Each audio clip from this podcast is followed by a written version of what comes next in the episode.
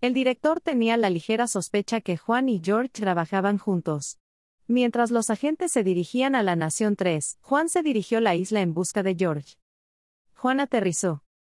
Sentado Juan en el bar del hotel donde se hospedaba, observando el ambiente, mientras que se tomaba un trago de martini, una joven muy hermosa se dirigió hacia él, le susurró algo en el oído izquierdo, mientras él se percató que un extraño hombre lo observaba sigilosamente. Con un suave movimiento Juan la tomó de la mano, y se dirigió a la habitación número 33 que se encontraba al fondo del corredor.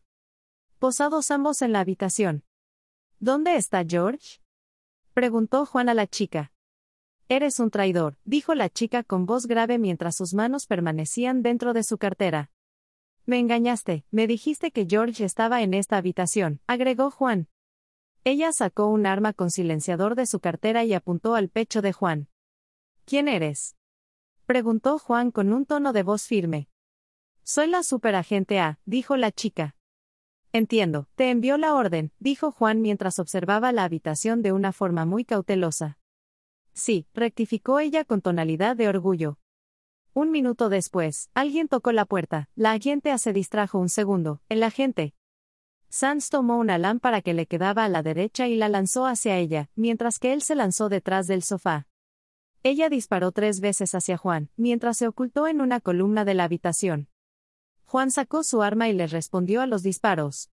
El camarero que tocó la puerta se lanzó al piso intentando escapar de la balacera.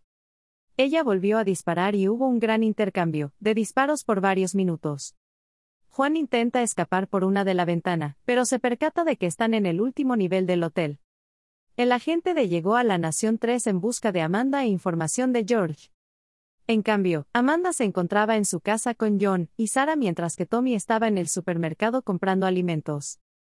Sonó el timbre de la casa. Amanda se dirigió a la puerta y miró a través de un orificio con forma de óvalo y observó un hombre con un paquete que le cubre el rostro. Pensó que era Tommy. Ella abrió la puerta. Volviste muy rápido, Tommy. Dijo Amanda. El hombre dejó caer el paquete desenfundando un arma y le apuntó a la frente a Amanda. Agente D. Dijo Amanda.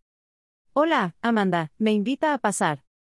Dijo el agente, mientras continuaba apuntándole. No tengo opción. Dijo Amanda. No. Respondió el agente de.